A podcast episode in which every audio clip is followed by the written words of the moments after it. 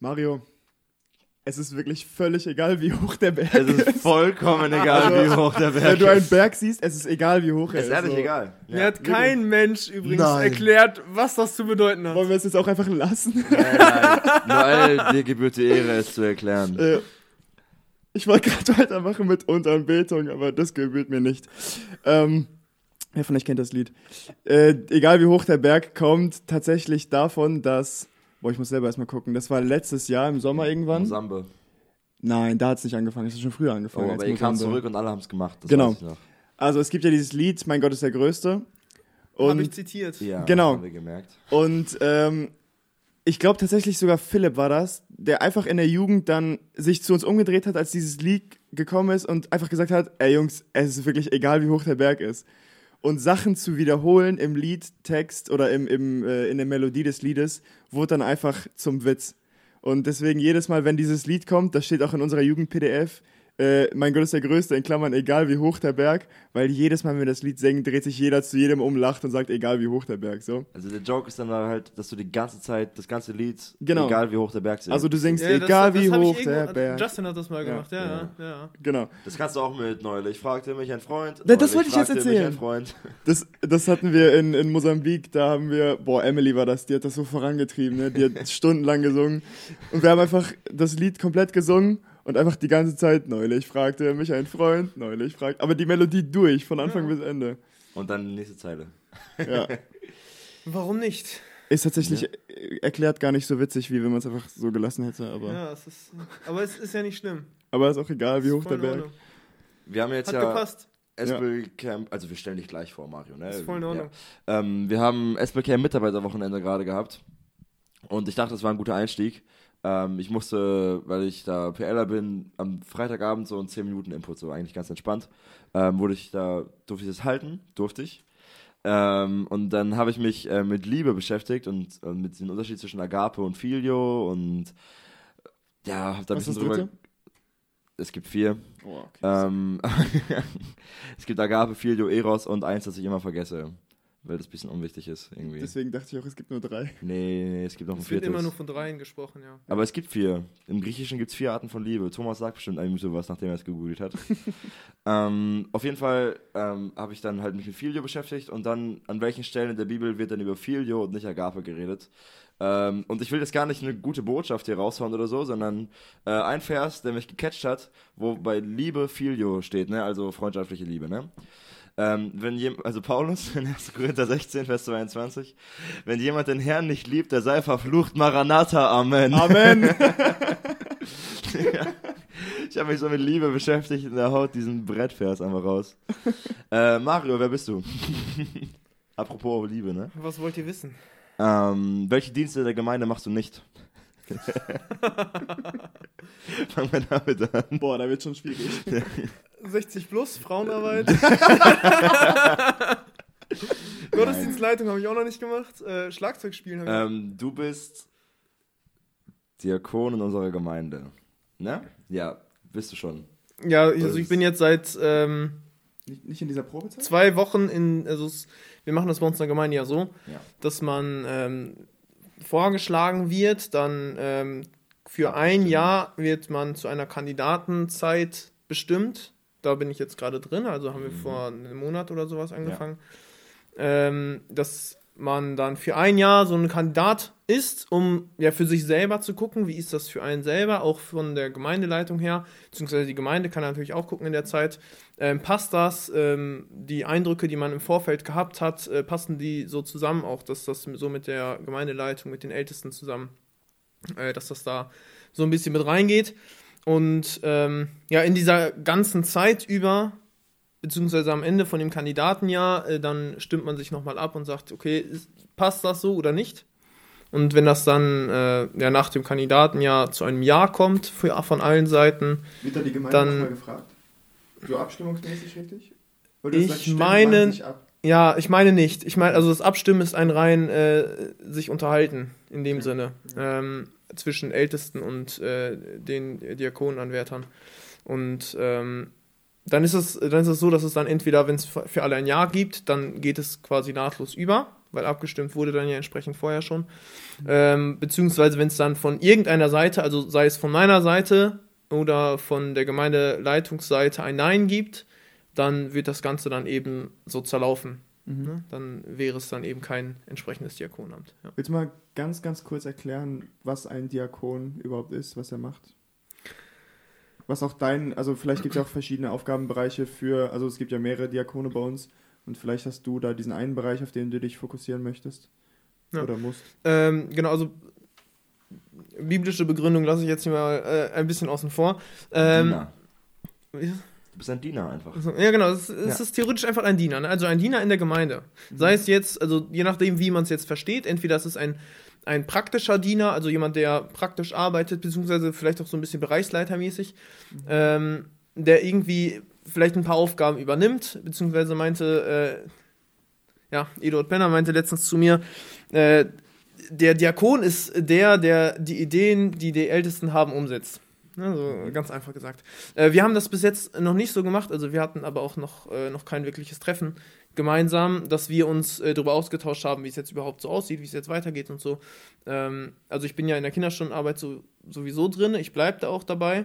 Ähm, und ja, bei den Sachen, die ich sowieso schon mache, bleibe ich auch dabei und dann gucken wir einfach mal, was noch draus wird, ob da noch was dazukommt oder hier und da irgendwelche Sachen. Also ich bin da recht offen, ähm, gespannt, was kommt. Ich äh, weiß es noch nicht, was da auf mich zukommt.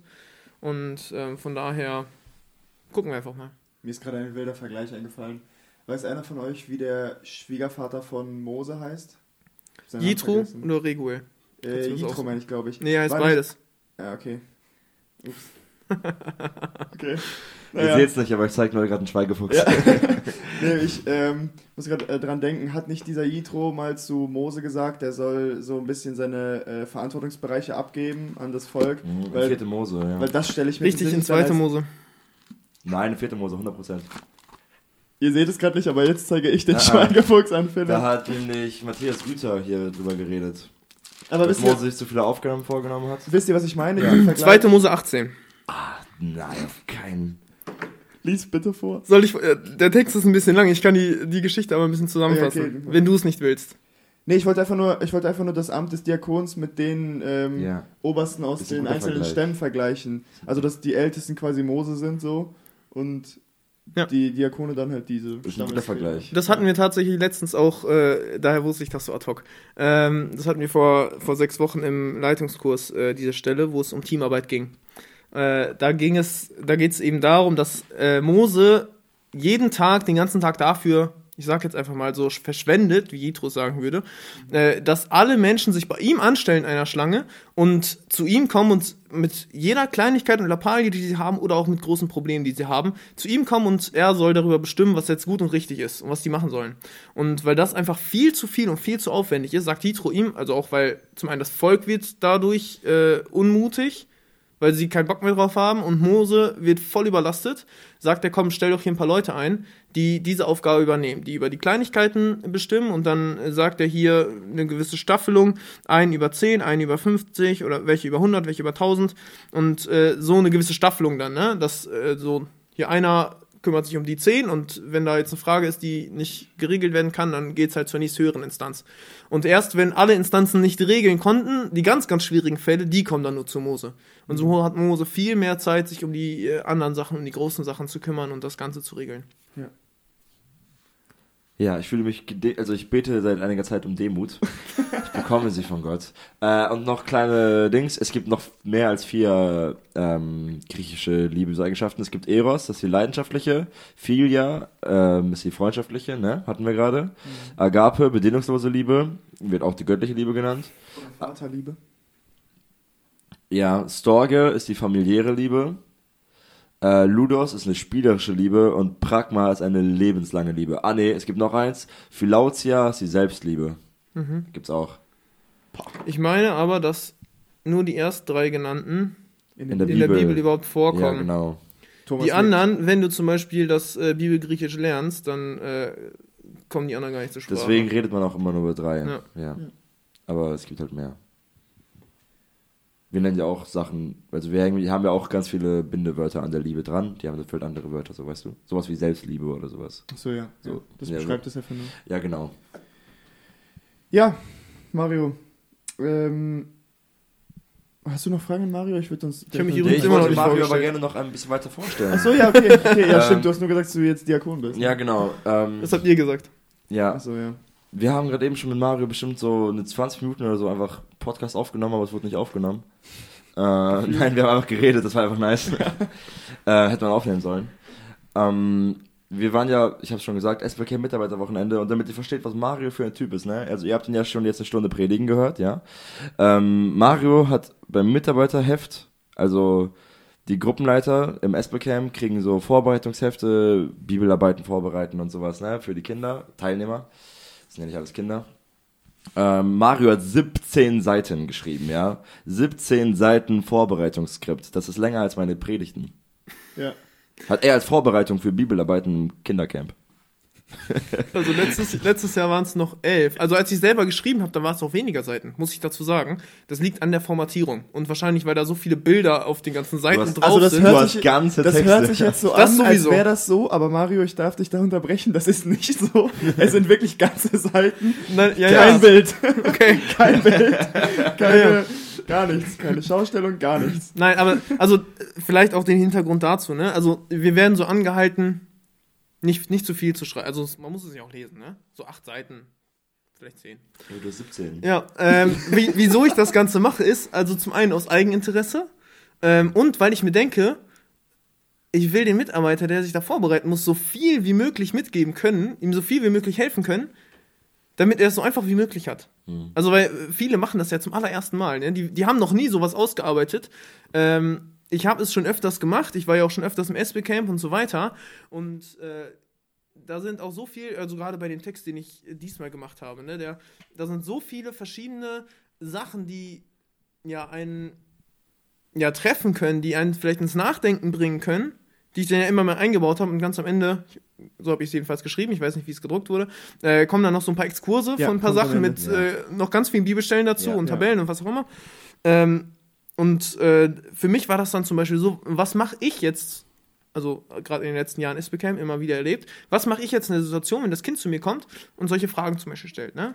Weil, äh, gefühlt in, in jedem Jahr im SB-Camp ähm, oder öfters in der, in der, äh, im- im SB-Camp, da haben wir auch Bibelgeschichten, wo es darum geht, dass irgendwie Krieg ist. Und das ist halt die, die Frage, ne? wie, wie steht Gott dazu? Was sagt Gott zu Krieg? Ne? Oder gerade wenn er das beauftragt, so ein, so ein Krieg, so ein Massenmord oder sowas. Ne? Ähm, warum macht Gott das überhaupt? Sag mal kurz. Warum er das macht? Ja. Also Ähm, jetzt da hast du die Frage schon in den Raum geworfen. Jetzt kannst du dir Ja. Weil jeder Podcast-Hörer sitzt hier gerade so, ja stimmt. Warum macht Gott das eigentlich? Wie steht Gott zum Krieg, ja. Ja. Ähm, ich könnte jetzt natürlich meine Aufzeichnungen aus dem SBCam aufrufen. Nein. Ähm, Ganz simpel. Also ganz, ganz, ganz simpel gesagt, also wie, wieso er es zum Beispiel beim, beim, bei den Kanaanitern macht, fängt schon bei Abraham an. Ähm, Abraham kommt in das Land und Gott verspricht ihm das Land. Ne, und sagt hier, darin wirst du wohnen, aber du wirst erstmal für etwa 400 Jahre, äh, wird, werden deine Nachkommen ins Exil gehen, ne? nach Ägypten werden die gehen. Ne? Dann ziehen die ja aus und Gott sagt, weil ähm, ich gebe, also jetzt in meinen Worten, ich gebe den Leuten aus diesem Land noch 400 Jahre Zeit, dass sie umkehren von ihren bösen Wegen. Und wenn sie dann nicht umgekehrt sind, dann kommt das, was 400 Jahre später mit dem Auszug aus Ägypten und Mose und Josua und die erobern das ganze Land kommt. Weil Gott sagt, die sind so gottlos, dass jetzt die Zeit voll ist, dass sie für ihre Sünden sterben. Ne, und äh, die, die Sünde, Gott ist ein gerechter, ein heiliger Gott und er kann mit Sünde nicht. Aber Gott ist auf der anderen Seite auch ein gnädiger Gott und er lässt immer diese, diesen, äh, diese Spannweite da. Ne? Ähm, er hat eine gewisse Zeit Gnade ne, und schickt dann zum Beispiel einen Abraham ins Land rein, der den Leuten von, davon erzählt, ne, der Altäre baut, der Bündnisse eingeht, der mit den Leuten irgendwie kommuniziert und denen hilft und immer alles Mögliche. Und irgendwann, aber sie verstehen es nicht, sie wollen es nicht glauben, sie kehren nicht um von ihrem Götzenglauben. Und irgendwann sagt Gott, ja gut, wenn ihr nicht wollt, dann kommt jetzt, ist jetzt die Zeit der Gnade vorbei, jetzt kommt meine gerechte Seite und äh, jetzt greife ich durch und jetzt beende ich diese Sünde, weil Sünde geht nicht, Sünde macht kaputt, Sünde zerstört. Und damit diese Zerstörung aufhört, zerstöre ich die Sünde, den Götzendienst. Und das macht er dann in dem Fall zum Beispiel, indem er ähm, Josua darauf hinweist, hier, nimm das ganze Land ein. Und vertreibe die ganzen Völker. Ja, und äh, mit den Völkern sollt ihr auch nichts, kein Bündnis eingehen und so weiter. Gott möchte sein Volk vor dieser schrecklichen Sünde bewahren, damit da nichts passiert. Ich glaube tatsächlich, die Folge wird so aussehen, dass wir Mario die ganze Zeit vorstellen und uns immer welche, immer wieder in irgendwelche Exkurse verlieren. Ja, ist ja cool, ist ja ein nice Gespräch. Aber ich, ich hatte noch eine Frage zu deinem Skript. Ähm, du, hast ja, du hast ja gesagt, dass du viele Fragen, die sich bei der Vorbereitung geöffnet haben, dann in diesen Exkursen beantwortet hast. Und das Thema einfach möglichst breit gefächert in allen Einzelheiten erklärt hast. Ja. Ne? Die Hauptaussage des Textes, den du vorbereiten musstest, wenn du es wirklich nur auf die Botschaft runterbrechen würdest, nehmen wir mal an, es würde für Erwachsene geschrieben sein, dann brauchst du ja diese ganzen Exkurse nicht und manche Sachen, manche Kleinigkeiten zu erklären. Ne? Ja. Das ist ja auch eher für Kinder. Wie viele Seiten hättest du gebraucht für diesen Text? Runtergebrochen auf die Kernaussage der Darf ich schätzen? Ich sag fünf. Fünf Nee. Seiten. Nee, ich sag mehr. Also wenn ich wenn ich als Predigt vorbereite oder Ja. wenn ich einfach ähm, eine Ausarbeitung mache, eine eine theoretisch-theologische Ausarbeitung. Also weil da müssten wir nochmal Ja, unterscheiden. genau. Also Ja, ja. wird es eine Predigt mit, weil ich habe ja, es ist ja nach EVA-Prinzip aufgebaut, ne? Erklären, Mhm. veranschaulichen, Ja. anwenden. Ja. Ich könnte dir jetzt sagen, ich brauche dafür drei Zeilen. Das ist meine Überschrift und meine beiden Punkte, das sind zwei Punkte gewesen, ne? Die ich gemacht Ja, habe. ja. Ja. So, drei Zeilen. Also, war- nee, Achso, genau, wie, wie, wie, lange, wie lange hätte ich gebraucht? Also es, es kommt wirklich drauf an, wenn ich rein die, die Erklärung machen würde, ja. keine Ahnung, drei, vier Seiten. Wenn ich eine, eine, eine ganz normale Predigt draus machen würde, dann, ähm, was würde ich sagen? Sechs, sieben. Wobei meine ausgeschriebenen Predigten sind wahrscheinlich sechs, sieben Seiten, ja. Das sind so 20, 30 Minuten Predigten. Achso, ja, ich wollte gerade sagen. Wie viele Seiten hast du jetzt für die Predigt? Nee, er macht, er macht Ich mach Stichpunkte. Stichpunkte. Er macht Stichpunkte. Das ist also, wenn ich, ähm, kurz ausgeholt. Darfst ich du. habe- Hier, heute darfst du. Danke. Mhm. Ich habe früher, äh, also von, von 2017 bis 2019, habe ich äh, in Gummersbach ähm, äh, in einer Gemeinde eine Predigerschulung besucht. Und äh, in dieser Predigerschulung, also das ist ähnlich wie das GBT, was wir hier haben, äh, nur mit dem äh, zusätzlichen Teil, dass man sich aufs Predigen fokussiert. Also äh, es gibt ein Fach, also extra basierend auf Predigten, Bibel auslegen, Textanalyse, das habt ihr in, in GBT auch, ne, hat Sascha Neu dafür auch gemacht. ähm, der hat das bei uns zum Beispiel auch gemacht. Und ähm, dann gibt es aber jedes Mal noch den Teil, dass wir eine Predigt vorbereiten müssen. Ne? Und äh, am Anfang ist das dann so, dass wir im ersten Schuljahr, also es sind zwei Jahre, die wir machen, im ersten Jahr sind die Predigten 20 Minuten. So, und wir müssen 20 Minuten plus minus zwei Minuten machen. Ne? Auch mit dem Sinn dahinter, wenn ich in der Gemeinde irgendwann eingeteilt werde für eine 20-Minuten-Predigt, dann kann ich eine 20-Minuten-Predigt halten und ufer nicht aus auf 30. Ne? Und ähm, wir mussten dann dafür als Hausaufgabe diese Predigten einmal schriftlich einreichen und mündlich halten. So schriftlich einreichen in Volltext. Das heißt, ich musste die Predigten immer komplett ausformulieren, aber ich habe mein Problem damit, aus äh, ausformulierten Texten zu predigen, weil ich, wenn ich das einfach so als ausformulierten Text vor mir habe, dann verliere ich die Zeilen, wenn ich rede. Ja. Weil ich rede, also ich lese ja nicht vor, sondern ich, äh, ich rede frei und gucke immer wieder drauf und dann, oh, wo war ich jetzt gerade? Und dann verspringe ich in der Zeile. Deswegen mache ich mir Stichpunkte draus. Ne? Stichpunkte, die sind dann auch so baumtechnisch an, angeordnet, also eingerückt, ne? was sich auf was bezieht und so weiter. Und ähm, da habe ich dann zum Beispiel herausgefunden, dass ich für eine 20-Minuten-Predigt sechs Seiten Volltext habe. Ja, das heißt, äh, Das kommt bei mir auch. ungefähr so drei Minuten pro Seite brauche ich, wenn ich predige. Wenn ich voll ausschreibe. Ganz grob. Ich kann, also dadurch, dass ich jetzt mittlerweile nur noch Stichpunkte mache, das ist auch äh, das Verhängnis, weswegen ich am Freitag in der Jugendstunde eine Stunde gemacht habe. Ich habe nur Stichpunkte vorbereitet. Ich weiß nicht, was am Ende rauskommt.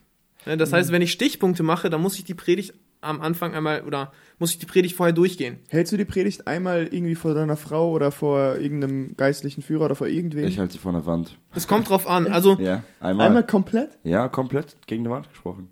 Und, und wenn du dich so verhaspelst oder so, holst du dann nochmal neu aus oder einfach durch? Nö, ich weiß dann, dass ich das nicht mehr machen werde einfach. Okay. Also bei mir ist ähm, die letzte Predigt bei Jugend zum Beispiel habe ich nicht gemacht. Wenn ich weiß, ich predige in der Jugend, da habe ich Zeit. Das, da, da spielt Zeit keine Wir sind Rolle. für dich da. Genau. Und äh, 45 Minuten bis zu einer Stunde, irgendwas Ja, dazwischen. Irgendwo eineinhalb. dazwischen werde ich landen. Also eine Viertelstunde ist eine große Zeitspanne. Ne? Irgendwo Ja. dazwischen werde ich landen. Genauso mache ich es auch, bei, wenn ich, wenn ich äh, am Bibelabend dran bin. Da gucke ich auch nicht auf die Zeit. Ne? Ich bereite einfach den Text vor, so wie er kommt, und ich trage das vor. Ne, beim letzten Mal zum Beispiel, da wusste ich schon, es wird kürzer, da war ich nur 40 Minuten, glaube ich, vorne. Bei sonst, sonst, ja gut, bei das Thema davor mit der Abtreibung, die ich gemacht habe, da war ich kurz über eine Stunde sogar dabei, aber da war ich auch sehr, also da hatte ich sehr viel vorbereitet. Ich habe sogar einiges, äh, fast die Hälfte von dem, was ich vorbereitet habe, habe ich rausgeschmissen. Das ist ein sehr großes Thema halt, ne? Willst du das vielleicht nochmal so in einem Satz zusammenfassen? Boah, er hat da wirklich solche Sachen rausgehauen. Guckt euch, äh, guckt euch mein Thema bei YouTube an. Ja. Ich glaube beim, Gibt es vom Bibelamt? Ja, die Bibelabende werden auch hochgeladen bei YouTube mit Video. Auf Spotify auch, glaube ich. Ja, äh, Nicht auf unserem Account hier, aber auf dem anderen halt. Ja, und ähm, wenn da noch Fragen offen sind, ich bin erreichbar. Meldet euch bei mir. Äh, ich habe, ich hab, wie 01. gesagt, noch viel mehr vorbereitet. Von daher, ähm, gleich, Philipp. Äh, genau, wenn ich, äh, wenn ich dann aber zum Beispiel jetzt meine letzte Jona-Predigt, die ich gehalten habe, äh, an äh, Palmsonntag. So, da haben wir Zeitvorgaben. Ne? Wir haben ja, Marco hat eine Predigt vorher gemacht, dann habe ich noch eine Predigt gemacht. Und äh, da müssen wir uns schon an die Zeit halten, weil sonst ufert das, also wenn ich da 40 Minuten mache und eigentlich nur 25, 30 Minuten eingeplant bin, dann kann es sein, dass wir voll überziehen den Gottesdienst. Ne? Wenn Marco dann auch noch überzieht, dann endet es im Chaos für manche Leute. Und äh, deswegen bin ich dann so, wenn ich eine, für eine Kurzpredigt eingeplant bin, dann gehe ich die im Vorfeld auf jeden Fall durch. Ne? Und hier war das dann zum Beispiel wirklich so, die Predigt von Jona, die bin ich äh, viermal durchgegangen. Weil ich äh, beim ersten Mal durchgehen war ich bei 37 Minuten. Dann habe ich was geändert an der Predigt. Dann bin ich nochmal durchgegangen, war ich bei 36 Minuten. Nochmal durchgegangen, war ich dann bei 32 Minuten. Und äh, beim vierten Mal durchgehen bin ich dann auf 29,5 Minuten gekommen. Dann habe ich sie so gelassen und habe sie dann hier bei uns gehalten und es waren 34 Minuten. Also auch das am Ende muss nichts heißen, wenn ich die durchgehe. Es kann sein, dass ich hier, weil ich vielleicht auf der Bühne ein bisschen langsamer rede als zu Hause, weil ich äh, vielleicht hier und da noch ein bisschen mehr aushole. Ne, dann, ähm, ja. Mal Sachen extra betonen und solche Sachen. Ja, genau. Ja. Wer ist dein größter Predigen-Kritiker? ist es deine Frau? Oder Nee. ist es äh, jemand anderes? Mm, Ich habe tatsächlich jetzt so keinen, der mir regelmäßig kontinuierlich Feedback gibt zu meinen Predigten. Mhm. Ähm, wenn, dann äh, muss man es selber einfordern. Quasi nicht das, Ähm, was du für mich bist, ne? Ja, genau, genau. So, so ich eine Person. Kinderstunde bei Mario übrigens. Genau. deswegen. Äh, können wir auch nochmal drauf zurückkommen. Ähm, also sowas habe ich tatsächlich nicht, dass ich äh, mit, äh, mit, mit jemandem mich regelmäßig äh, drüber unterhalte. Ne? Und ähm, ich finde das, ich finde das schade. Ich finde Kritik wichtig und wertvoll. Deswegen höre ich mir zum Beispiel meine Predigten auch jedes Mal danach an. Wenn es sogar mit Bild gibt, dann gucke ich sie mir an. Mit Bild. Damit ich von meinen eigenen Fehlern ein bisschen lernen kann, gucken kann, wie, wie kommt das eigentlich rüber. Ne? Ich habe zum Beispiel so ein paar Probleme beim Vortragen, die ich bei mir selber kenne die, an denen ich arbeite, die ich ähm, ja, vermeiden möchte, damit ich es so angenehm wie möglich für meine Zuhörer mache. Und ähm, also ne, so ein bisschen Rhetorik und so weiter. Und ähm, ja, auch im Nachhinein so zu gucken, wie waren manche Formulierungen, manche Aussagen, die ich getroffen habe, ne? wie, wie war das so. Und deswegen gucke ich mir alles nochmal im Nachhinein selber an. Und ähm, genau, weil, weil ich es so schade finde, ähm, ich habe letztens mit Dieter drüber gesprochen und äh, Dieter und ich haben uns jetzt vorgenommen, dass wir uns äh, gegenseitig beim Predigen unterstützen wollen. Sowohl in der Vorbereitung, dass wir äh, in der Vorbereitung füreinander beten und so weiter, beziehungsweise, ähm, ja gut, jetzt äh, war ich der, der die letzten beiden, das, also seitdem wir uns das beschlossen haben, war ich der, habe ich zwei Predigten gehalten, Dieter noch keine, deswegen wir schicken uns dann die Predigt im Vorfeld zu. Da lesen wir die einmal durch, geben Feedback dazu, dass man da noch ein bisschen dran arbeiten kann. Und ähm, äh, im Nachhinein gibt es dann halt noch Feedback zu den Predigten. Ne? Also jetzt zum, für die äh, Jugend, die ich am Freitag jetzt gehalten habe, da hat er sich noch nicht gemeldet. Das, äh, also er war ja selber nicht da. Der wird sich die noch anhören und dann ähm, wird er mir auch da wieder eine Rückmeldung geben. Aber das, das finde ich halt wertvoll, dass man auch eine Rückmeldung bekommt, weil sonst man, man kann es schlecht einschätzen. Ne? Das hat Lukas letzte Woche auch gesagt, der findet sich immer grottenschlecht. Ähm, ich, äh, ja, bin eher auch ein, ein kritischer Typ, ne? nur ihr wird's wissen. Ähm, ja, aber Kritik ist, Kritik ist also wertvoll, finde ich, ja. Ja. Ich glaube, ich sehe mich eigentlich auch sehr selbstkritisch, aber ähm, ja, es ist manchmal Fluch und Segen. Ich weiß auch, wenn ich was gut gemacht habe, so. Und das kann man eigentlich einschätzen. Aber ich habe eine andere Frage. Ähm, wir reden mit dir ganz viel über das, was du alles in der Gemeinde machst. Wie regelst du deine Arbeiten, Familie, Gemeinde, Work-Balance? Boah, das ist ein schwieriges Thema. Ähm, Da bin ich, äh, muss ich, muss ich sagen, äh, ist es für mich ah, schwierig, da den richtigen, den richtigen Weg zu finden. Ähm, also für, für mich ist das so, also ich habe eine 40-Stunden-Arbeitswoche, ne? Mache immer ein paar, ein paar Minuten Überstunden, bin so in der Woche 42 Stunden auf Arbeit. So ganz, ganz grob gesagt, ne? Die Zeit fällt schon mal weg. So, dann muss ich aber auch sagen, also ich habe zu Hause Frau und Kind. Wir haben Haus gebaut, muss noch einiges gemacht werden. Ähm, und äh, da verbringt man halt schon eigentlich einiges an Zeit. Dann bin ich aber auch jemand, dass, wenn irgendetwas in der Kirche ist, dann bin ich immer hier. Ne? Also ich, ich versuche bei allen Veranstaltungen dabei zu sein, sobald hier irgendetwas läuft, äh, bin ich dabei. Wenn, ähm, also ich bin zum Beispiel auch nicht der Typ, dass ich sage, jetzt, also Freitags Kinderstunde, ich komme mal nicht, ich bin nicht dran, hier regelt das, sondern wenn ich Zeit habe, wenn ich da bin, dann bin ich da. Ne? Nicht, dass ich äh, einfach mal zu Hause bleibe. Und ähm, ich bin halt so der, der Typ, ich mache alles. Ne? Und wenn mich jemand fragt, ich sage nicht nein. Ich bin dabei. So, und äh, da ist halt das Problem, dass die Familie schon so ein bisschen drunter leidet. Ne? Also, ähm, ich habe jetzt nächste Woche frei. Montag, Dienstag, Mittwoch bin ich von der, von der Gemeinde aus unterwegs, also abends immer, ne? Mhm. So, das, das ist dann halt so ein bisschen die Kehrseite von dem Ganzen. Ähm, meine Frau wünscht sich natürlich, dass ich viel zu Hause bin. Mein Sohn wünscht sich natürlich, dass ich viel zu Hause bin. Ähm, aber für mich ist das halt so ein bisschen, äh, ja, die beiden Seiten. Ne? Also man, man will sich in der Gemeinde investieren. Eine Arbeit lasse ich mal außen vor, das ist, das ist Arbeit. Man will sich in der Gemeinde investieren. Und ähm, auf der anderen Seite will man aber auch zu Hause sein ne, und sich da investieren und da nicht irgendwie die Gefahr laufen, irgendwas kaputt zu machen. Und äh, das ist, ich finde es schwierig. Äh, vielleicht auch so ein bisschen, weil äh, ich und meine Frau da so ein, eine etwas andere Denkweise haben. Ne? Also ich, ich bin, meine Frau wird sagen, ich bin so ein Macher. Ne? Einer, einer, der immer dabei ist, immer der, der immer überall mitmacht und der eigentlich viel mehr machen wollen würde noch. Ähm, aber ich gehe schon bewusst zu manchen Sachen nicht hin in der Gemeinde. Äh, zu irgendwelchen, ja, zum Beispiel, also kann ich ganz offen sagen, Dienstagseinsatz, ne? Äh, seitdem es den gibt, ich war einmal da. Weil, also, irgendwo muss man halt die Abstriche machen.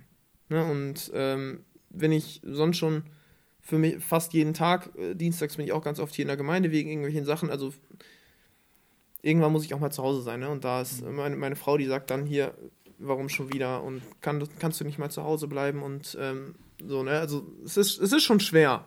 Ne? Und ich verstehe sie da. Es ist klar, dass die Familie will, dass man zu Hause ist. Ja, aber das, das sind so die Herausforderungen.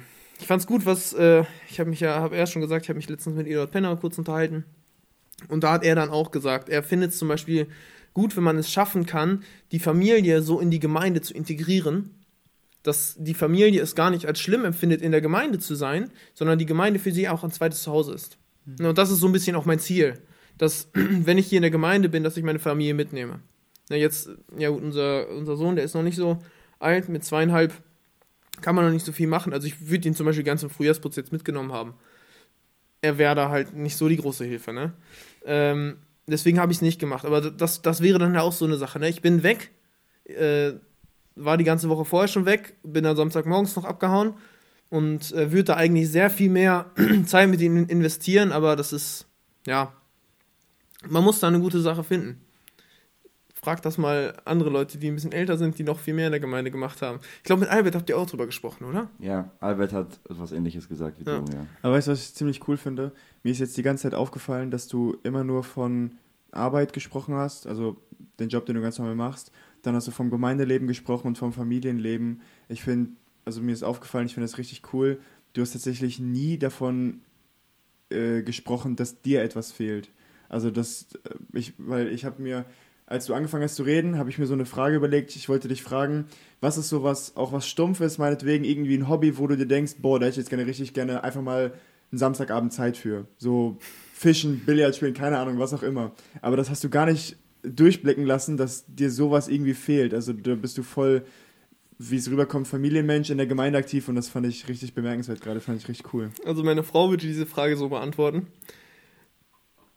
Ich würde, also äh, mein Mann würde am liebsten, also was, was so sein Traumabend ist, wenn er sich an einem Abend in seinem Arbeitszimmer begibt, mit einem Buch in der Hand oder eine Predigt vorbereitet. Ja, Macher. Sie Du bist ein Macher, sie ja. hat's ja gesagt, ne, um sie zu zitieren, du bist ein Macher. Hast du ein Lieblingskinderlied? Ein Apropos Lieblingskinderlied. Macher, ja. Boah, das sind Muss die ich- Bücher aus dem muss Neuen ich- Testament. Muss ich tatsächlich, äh, muss ich tatsächlich verneinen. Ich habe kein Nein. Lieblingskinderlied. Ich bin generell, ähm, ich singe sehr gerne, Ja. singe sehr gerne Kinderlieder. Und du bist auch in der Kinderstundenarbeit? Genau, und ich singe mit meinem Sohn fast täglich zu Hause Kinderlieder. Ähm, Auch Aber Prince ich- of Peace in sechs Sprachen, wie bei uns in der Kinderstunde. Herr der Herren heißt das Lied, aber ist nicht schlimm. Ähm, Hier fliegen heute Schweigefüchse, das glaubt ihr gar nicht. äh, nee, das, das tatsächlich noch nicht. Das, äh, das, also, wir sind gerade noch so äh, dabei, einfachere Lieder äh, zu singen. Noel, mach Aber- mal auf Indisch. ich weiß echt nicht mehr, wie es geht, das ist zu lange Tamil her. meinst du? Ah, oder das, ja. Ich, diese... Wir singen, Herr der Herren meinst du jetzt, ne? ja, ja. Also, Wir wir singen das auf- singen wir in der Kinderstunde auch nicht. Wir singen, Ach so. erzähl. Wir singen Deutsch, Englisch, Russisch, Französisch, Latein und, Latein. und Rumänisch. Rumänisch. Hä, genau, Dom, Tamil Dom, war, war doch voll das ja. Ding. Ich war bei Mario auch in der Kinderstunde früher, wir haben safe Tamil gesungen. Ja. Wie heißt die Sprache? Tamil. Was ist das? Das ist eine Stammessprache.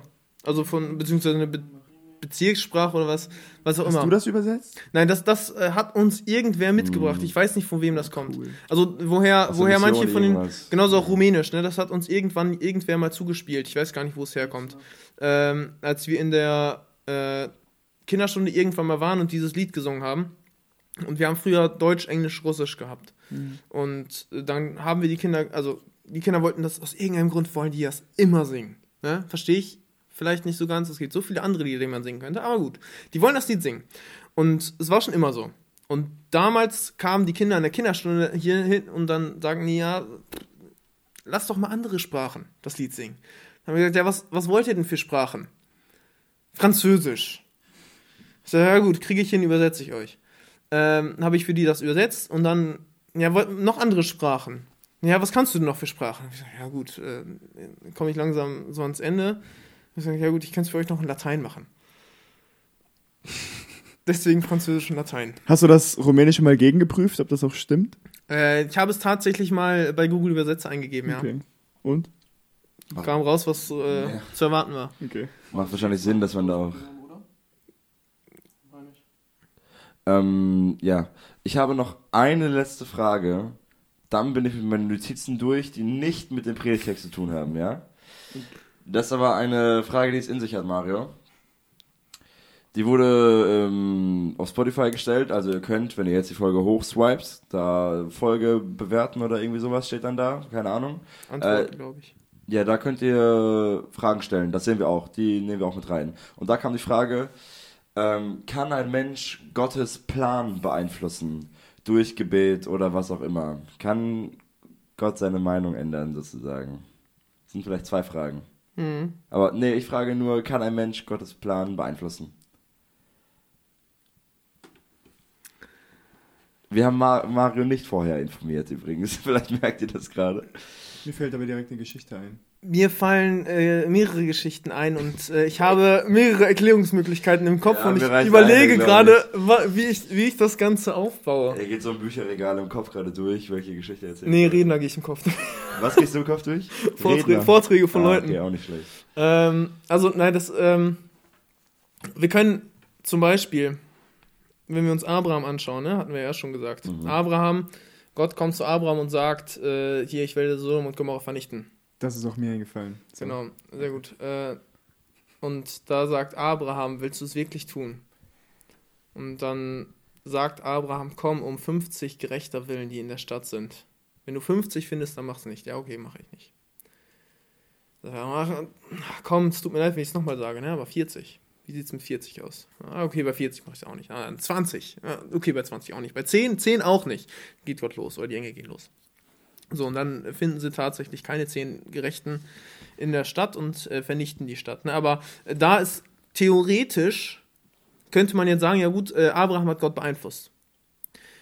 Mose, anderes Beispiel, ähm, das Volk Israel erlebt, wie Gott ihnen das Gesetz gibt am Sinai.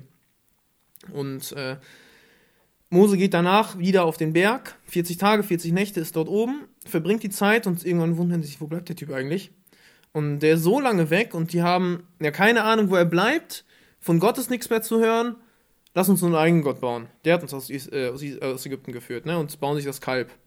So, dann geht, kommt Mose wieder runter. Gott sagt ihm hier, das Volk macht da äh, irgendetwas nicht Gutes und äh, er geht runter, sieht das. Er kam übrigens mit Hörnern runter, ne? Kann ich gleich erklären, wenn du fertig erklärt okay. hast. Ähm, genau, er kommt, er kommt runter mit den beiden steinernen Tafeln, mit den Gesetzen drauf, die er darunter, äh, die, die er von Gott bekommen hat, sieht das Kalb und zerschmettert die erstmal, also schmeißt die dagegen, zermalmt dann das ganze Kalb, ne, das äh, in Gold ist, macht das in eine Pfütze rein und sagt, hier müsst ihr trinken. So, äh, geht dann wieder hoch zu Gott und ähm, dann sagt Gott, hier, ich werde jetzt das ganze Volk vernichten. Und Mose sagt, nein, Gott, tu es nicht, ne, um, um deiner selbst willen, weil was würden die Ägypter sagen, wenn sie jetzt hören, die Israeliten, äh, ne, die würden doch nur über den Gott lachen, weil er kriegt es nicht hin, die in ihr Land zu bringen. Und äh, dann sagt Gott tatsächlich, okay, äh, ich mach's nicht. Ne, also, und da könnte man wieder sagen, Gott, äh, Mose beeinflusst den Plan Gottes. So, und jetzt ist die Frage, ähm, ist Gott denn nicht souverän? Ne, hat Gott keine Ahnung von dem, was passiert? Jetzt kann man natürlich sagen, ähm, wie es ein, ein Lehrer von mir bei der Predigerschule auch gesagt hat, Gott kennt alle Möglichkeiten, die passieren könnten. Also theoretisch gesagt, Gott rechnet alles durch. Jeden einzelnen Weg des Lebens, den wir gehen können, rechnet Gott durch und sagt, okay, so könnte es passieren. Weiß aber auch im Vorfeld schon, was genau passieren wird.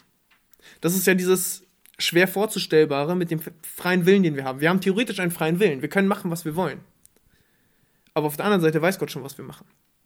Aber er lässt es uns machen und arbeitet dann mit den Entscheidungen, die wir in unserem Leben haben, arbeitet er dann entsprechend weiter. So. Und wir können dann in einem bestimmten Rahmen vielleicht auch, also zum einen glaube ich, wir können in einem bestimmten Rahmen den Plan Gottes verändern. Zum Beispiel, Gott hat mit mir vor, äh, dass ich nach Afrika gehe und Menschen missioniere. Und ich sage, ich habe keinen Bock drauf, ich bleibe in Esbekamp. So. Jetzt bleibe ich in Esbekamp. Jetzt war Gottes Plan anders. So. Menschen sollten in Afrika missioniert werden. Ich habe den Plan Gottes für mein Leben dahingehend zerstört. Ich sage Gott ab, will nichts mit Gott zu tun haben. Gott will eine Beziehung mit mir haben. Das ist sein Plan. Er möchte das mit jedem Menschen. Aber die Menschen sagen Gott ab und machen es nicht. Jetzt ist der Plan Gottes dahingehend durchkreuzt. Ne? Menschen können den Plan Gottes dahingehend durchkreuzen. Heißt das jetzt, Gott kommt nicht an sein Ziel. Gott kommt trotzdem immer an sein Ziel. Ne? Das Ziel wird immer erreicht, auch wenn der einzelne Mensch Gott vielleicht ablockt und der einzige, einzelne Mensch durch seine Sündhaftigkeit Gottes Plan durchkreuzt. So, und äh, ich glaube auch, wir können Gottes Arm auf einer anderen Seite ein bisschen bewegen. Dass Gott äh, manche Dinge macht, die wir vielleicht im Vorfeld nicht so erwartet haben. Ne? Hiskia, nächstes Beispiel. Gott sagt zu Hiskia, du bist krank, du wirst sterben. So, also schickt Jesaja hin, ne, der, der ihm das sagen soll. Und ähm, Jesaja dreht um, geht raus. Hiskia fängt an zu beten zu Gott und klagt, wieso tust du das? Und Jesaja ist noch nicht mal weggegangen von dem Haus, also von dem Palast. Ne, der, ist, der ist noch nicht mal raus quasi aus der Gegend. Und Gott sagt zu ihm, Jesaja, dreh mal um und sag ihm, er wird noch 15 Jahre leben. Also noch so ein Beispiel in einem gewissen Rahmen können wir, glaube ich, Gottes ähm, Plan oder Gottes Vorhaben ein bisschen ändern. Und da stelle ich mir jetzt zum Beispiel die, die für mich interessante Frage. Vielleicht möchte Gott uns manchmal in gewissen Situationen einfach auch nur herausfordern, dass wir genau das machen. Er weiß ja schon, wie wir uns entscheiden. Er weiß, was wir machen. Er wusste, dass Hiskia darum beten wird. Und er weiß, wusste im Vorfeld schon, dass er ihm 15 Jahre weitergeben wird. Heißt das jetzt, sein Plan wurde geändert? Ich glaube, er hat Hiskia einfach nur dazu bewegt, mal über sein Leben nachzudenken und zu Gott zu beten und Gott um Hilfe zu bitten. Er wollte Mose auf dem Berg Sinai Demut lehren, indem er ihm sagt, es kommt nicht auf mich an als Führer und nicht mach mich zu einem großen Volk, sondern Gott, es geht um dich und mach dich groß, indem du dieses Volk nach Kanaan bringst. Und er wollte Mose dadurch lehren, denn er wusste schon, was Mose sagen wird. Er hat jetzt nichts irgendwie, also Gott kennt jede Möglichkeit. Ne, und bei Abraham genau das Gleiche. Gott wusste ganz genau, was Abraham sagen wird. Er wusste ganz genau, was passieren wird. Aber er wollte, dass auch Abraham das versteht. Er hätte es von vornherein genauso sagen können. Er hätte zu Abraham hingehen können und sagen können, hier, wenn ich zehn Gerechte da finde, dann werde ich es nicht zerstören, ansonsten werde ich es zerstören. Mhm. Aber er hat es nicht gemacht und hat Abraham damit die Herausforderung gegeben, denk doch mal über diese Situation nach. Und was hältst du von dieser Idee? Er möchte uns mit hineinnehmen in seinen Plan, dass wir mitgestalten.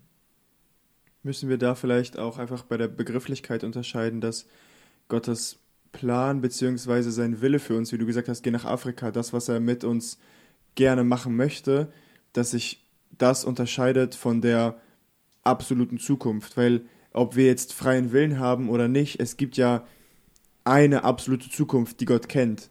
Ne? Gott, also wie ich mich jetzt entscheide, das ist zwar mein freier Wille, aber Gott weiß ja, wie ich mich entscheide, so wie du gesagt hast.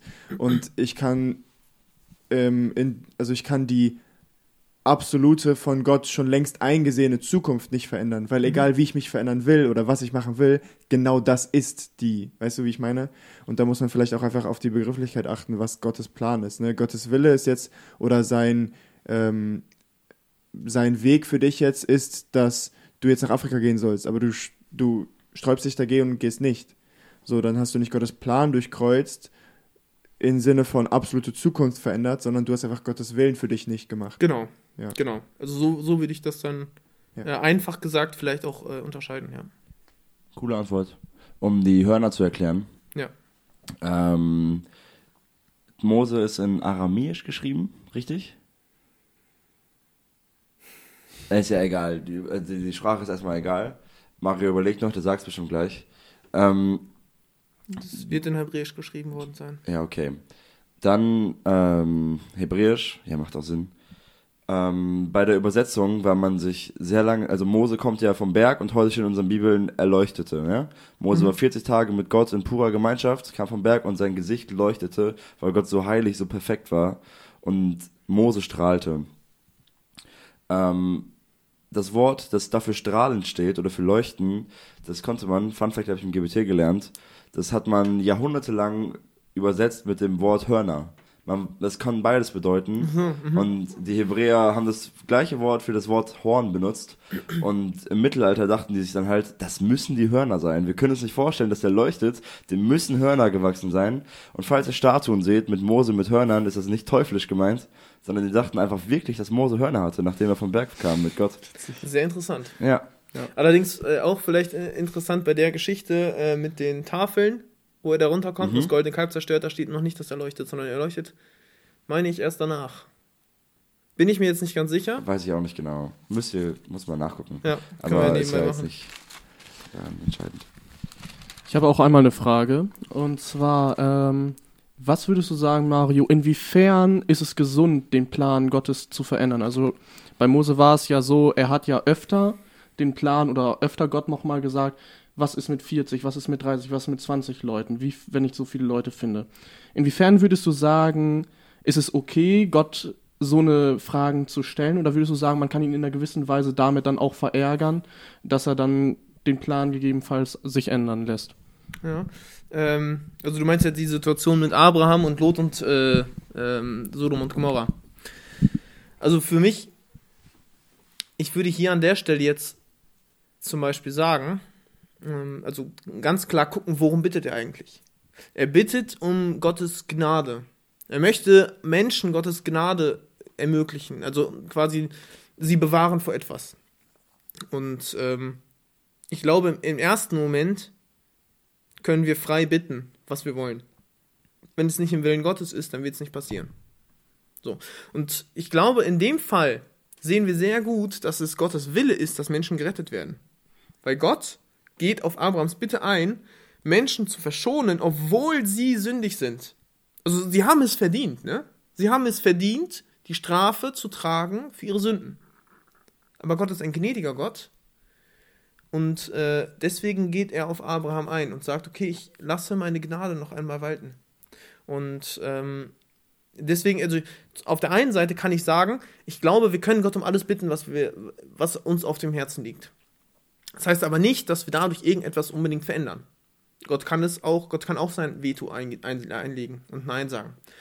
Ähm, wir können aber auch ähm, lernen, und das ist das, was ich bei meiner Predigt am Freitag ganz am Ende auch meinte, mit, den Aus mit der Aussage, irgendwann werden wir intuitiv wissen, was der Wille Gottes ist. Wenn wir uns so sehr, also ich weiß nicht, wie stark wir in diese, diesen Status reinkommen, ne, dieses intuitive Wissen.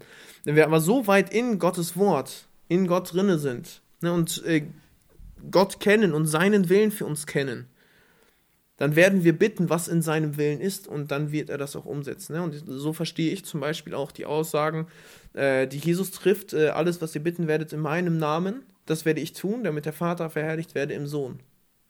Ne, sagt er in äh, Johannes 14, Vers 23. Remember me. Damit hast du selber die perfekte Überleitung zu deinem Predigtext gemacht. Und ähm, da musste ich an eine Frage denken, die mir mal gestellt wurde. Äh, und seitdem denke ich, ich glaube, ich habe für mich die Antwort gefunden, aber ich fand es so interessant. Ähm, Jesus, an der Stelle, wo Jesus uns mit den Lilien vergleicht, ne? Und mit den Vögeln des Himmels. Und er sagt, sorgt euch um nichts. War ja auch in seiner Matthäus 6, ja. ja, genau. Ähm, und sagt, sorgt euch um nichts, denn der Vater sorgt für euch. Mhm. Bedeutet das, jetzt haben wir wieder so eine Brecherfrage, aber die kam mir jetzt, ähm, oder mir wurde die Frage gestellt, wenn Christen auf der Welt verhungern, bricht Jesus damit sein Versprechen, dass er uns versorgen will? Oder wie kann man diese Stelle verstehen? Weil ist es ein ultimatives Versprechen dafür, dass wir immer zu essen haben werden? Ja, ähm, also die, die Stelle in Markus, äh, in Matthäus 6, die möchte ja darauf hinaus, dass ähm, trachtet zuerst nach dem Reich Gottes, nach Ja. seiner Gerechtigkeit, so wird euch dies alles zufallen. Also wir werden bekommen, was wir für unser Leben benötigen. Ja? So, Ja, ganz, genau. so ganz allgemein gesagt. Das heißt, unabhängig von unserer, unserer Lebenssituation können wir darauf vertrauen, dass Gott uns geben wird, was wir brauchen. Denn Gott wird uns geben, in dem Maß, wie wir es brauchen. Ne? Nicht, nicht mehr, nicht weniger. So, und jetzt ist, könntest du die gleiche Frage stellen mit äh, Leuten, die verhungern und äh, Leuten, die an Krankheiten sterben. Leuten, die bei einem Autounfall sterben. Oh. Das spielt alles in eine gleiche, Ra- äh, also gleiche Richtung. Und also auf der einen Seite kann man vielleicht sagen, äh, kann das auch ein Ausdruck der ähm, gefallenen Welt sein? Der Mensch ist so sündvoll und hat die Welt dahin gebracht, dass es so viele Menschen auf dieser Erde gibt, die hungern, die leiden, weil es so wenige Menschen gibt, die alles haben. Und äh, der Mensch hat ähm, selbst dafür gesorgt, dass Menschen leiden. So, und das ist, das ist die Sünde und das ist die Folge der Sünde. So, und jetzt verspricht Gott ja nie an irgendeiner Stelle, dass er alle Folgen der Sünden und alle Probleme, die wir haben, irgendwie lösen wird. Ne, es ist ähm, hier an der Stelle ist es ein, also es ist ein, eine generelle Aussage. Vertraut darauf, dass Gott euch geben wird, was ihr braucht. Das heißt aber nicht, dass wir in jeder Situation immer alles haben, immer glücklich sein werden und dass immer alles so erfüllt wird, wie wir es haben wollen. Glaubst du, dass Gott da den Anspruch erhebt, dass ähm, er weiß, was wir brauchen und wenn wir jetzt sagen, ey, ich brauche jetzt gerade Essen, wir es aber nicht bekommen, dass wir dann nicht zu ihm sagen können, ey, ich brauche das gerade, sondern er sagt, nee, du brauchst gerade nicht, du brauchst gerade zum Beispiel nur mich. trachte zuerst nach dem Reich Gottes. Das ist für mich genau der Punkt. Ne? Also, dass ich, egal was in meinem Leben gerade los ist, ne, dass, selbst wenn ich gerade Hunger leide, was ich noch nie gemacht habe, äh, dass ich trotzdem ähm, darauf vertraue, dass Gott in seiner Gerechtigkeit das Richtige tun wird. Und selbst wenn ich daran sterben sollte oder an irgendetwas anderem sterben sollte, dass Gott in seiner Gerechtigkeit für mich alles tun wird, was äh, gut und richtig ist. Und vielleicht ist es ganz ja, herausfordernde Aussage vielleicht. Vielleicht ist es für mich in mancher Situation sogar das Beste, wenn ich sterbe und bei Gott im Himmel bin. Ja, Mhm. stimmt. Stimmt. Ist es, ist es auch so, dass, äh, glaubst du, dass Leute, die an Hunger sterben, die trotzdem an Christus festgehalten haben, die einfach ein schwereres Leben hatten als wir jetzt, die in unserem wohlbehüteten Deutschland aufgewachsen sind, dass sie dafür extra belohnt werden, obwohl sie quasi nicht extra was dafür getan haben? Also die Lebensumstände waren einfach schwieriger. Ja, Wird, steht da in den Seligpreisungen, oder? werden, werden schwierigere Lebensumstände belohnt, auch wenn der Glaube, sage ich mal, in dem Sinne, der gleiche war, jetzt ganz vorsichtig gesagt. ähm, wer viel hat, von dem wird viel gefordert werden, würde ich an der Stelle eigentlich so das Prinzip anwenden. Ja? Wenn wir viel haben, dann wird Jesus von uns auch mehr fordern. Ja. Wo in anderen Kulturen vielleicht der alleinige Glaube ähm, Tod für dich bedeuten kann, dann wirst du für diesen Glauben, glaube ich, mehr belohnt werden als in Deutschland. Ja. Also es, es kommt ja für Gott immer auf die Treue drauf an. Ne? Mhm. Und ähm, was bedeutet für mich, also wenn ich im Glauben treu bin, aber alles habe und ganz, ganz wenig Vertrauen brauche in Gott, Mhm. dass er mir alles schenkt, schenkt. So, und was Philipp eben sagte, wer viel hat, von dem wird viel gefordert werden. Ne? Ich habe viel, so, und glaube jetzt an Gott, nutze aber alles andere, was ich habe, nicht. Aber vertraue darauf, dass Gott mir alles gibt, weil ich habe eh alles. So, und jetzt ist da ein anderer, der hat nichts, vertraut aber in Gott, dass er Gott ihm alles geben wird, was er braucht. Und dass Gott alles ist, was er hat. Und er hat nichts, was er für Gott einsetzen kann. Jetzt habe ich tatenmäßig auf beiden Seiten das Gleiche. Beide machen nichts für Gott und, und glauben an Gott. Ich glaube aber, dass der eine aufgrund seiner Umstände sein schwereres Leben hat. Er war in dem, was er hatte, treu. Und deswegen wird er dafür belohnt werden.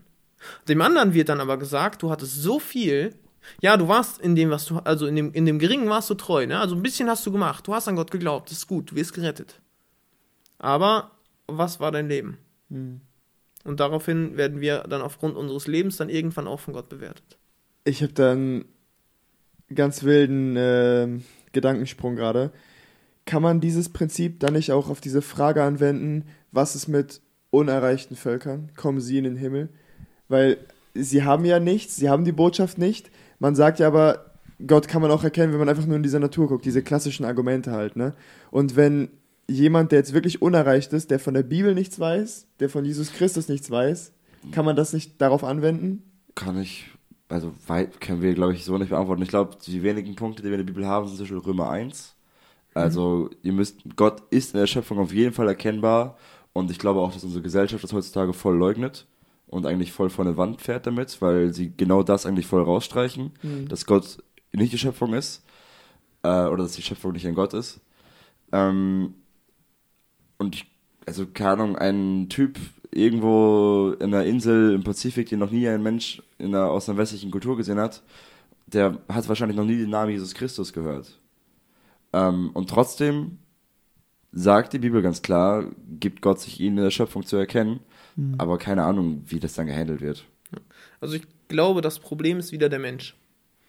Ähm, wenn wir uns zum Beispiel den areligiösesten Ort der Welt von vor einigen Jahren, vor ein paar Jahren anschauen, ne? Ostdeutschland. Der Ort, wo es die wenigsten, die wenigsten Menschen mit Religion gab. Echt? Ja, Ehrlich? ja, so sa sagen so Forscher. Stimmt, ne? macht aber voll Sinn, weil wenn du in alle Kulturen der Welt guckst, hast du immer irgendeine Religion. Richtig. Religion gibt es überall. Ja. Theoretisch kann du kannst auch sagen, ähm, keine Religion zu haben ist eine Religion zu haben. Ne? Also wenn ich sage an nichts, ich glaube an gar nichts, ist theoretisch auch eine Religion. Ähm, so, und da ist wieder das Problem, der Mensch bringt sich selber und seine Nachkommen dazu, dass sie leiden, sterben und vor Gott nicht bestehen können. Weil ich anderen Menschen nicht die Möglichkeit gebe, zu Gott zu finden. So, und ähm, da ist es dann wieder die Menschen, also wenn wir uns jetzt äh, anschauen, Hansi und Natalia ähm, aus unserer Gemeinde, die waren ja jahrelang in äh, Indonesien in einem Stamm. Oder Jakob und Lina jetzt in, in Afrika, ne? Nee. Ja, ähm, die Menschen dort, man könnte ja sagen, ja gut, die wissen ja nichts von Gott. Aber woran glauben sie? Sie glauben an das, was ihnen beigebracht wurde. Und sie, irgendwann, ihr, irgendwelcher Ahn, ne, ganz weit weg, der hat irgendwann mal beigebracht, glaubt oder äh, fürchtet die Ahnen oder irgendwelche Geister und sie sind weggegangen von Gott. Ne, sehen wir auch in der Bibel schon. Ne? Direkt äh, am Anfang, Sinnflut kommt, direkt nach der Sinnflut wieder das Gleiche. Und sie verlassen Gott. Und das bringt ihre Nachfolgegenerationen dazu, dass sie Gott irgendwann gar nicht mehr kennen. Und das bringt dann die Menschen dahin, dass, ähm, ja, dass sie so weit von Gott weg sind, dass sie gar nicht irgendwie die Möglichkeit haben, ihn zu erkennen, außer Gott zeigt sich ihnen in der Schöpfung. Ja, und, oder irgendwie anders. Ne, das kennt man ja auch. Manche ähm, Menschen, die ähm, ja, bei, bei Muslimen hört man das ganz oft in irgendwelchen Zeugnissen, ne? dass, dass sie von Gott eigentlich nicht viel kennen und dann haben sie einen Traum gehabt und in diesem Traum ist Jesus ihnen erschienen. Und das hat sie zum Fragen und zum Nachdenken gebracht. Obwohl sie im Vorfeld ganz weit weg waren. Und äh, ich glaube, das ist möglich, dass Gott das machen kann. Weil es aber so viele Menschen gibt, die eben ganz weit weg von Gott sind, sagt er auf der anderen Seite auch äh, die herausfordernde Aufforderung, geht hin in die ganze Welt und erzählt den Menschen, macht sie zu Jüngern, damit sie erfahren, weil es so viele Menschen gibt. Ne, das war ja genau das gleiche, wieso ist Jesus damals selber nicht durch die Welt getingelt und hat den Menschen von sich erzählt. Warum ist er nun in Israel geblieben? Gute Frage. So. Nein, also er hat ja die Antwort schon gegeben. Ja, ja schon klar, aber, aber, aber interessanter Gedanke. Na, weißt, also Jesus ist in Israel geblieben, ne? hatte seine Gründe, warum er es gemacht hat. Ähm, die, äh, die Apostel zunächst, die waren auch nur in ihrem Umkreis. Aber was ist mit den vielen anderen Menschen, die, ganz, die auf der ganzen Welt verstreut waren? Die Apostel, die sind ja so Südeuropa, vielleicht bis nach Indien, Ägypten. Ne, so in dem, in dem Umkreis waren die unterwegs. Hm.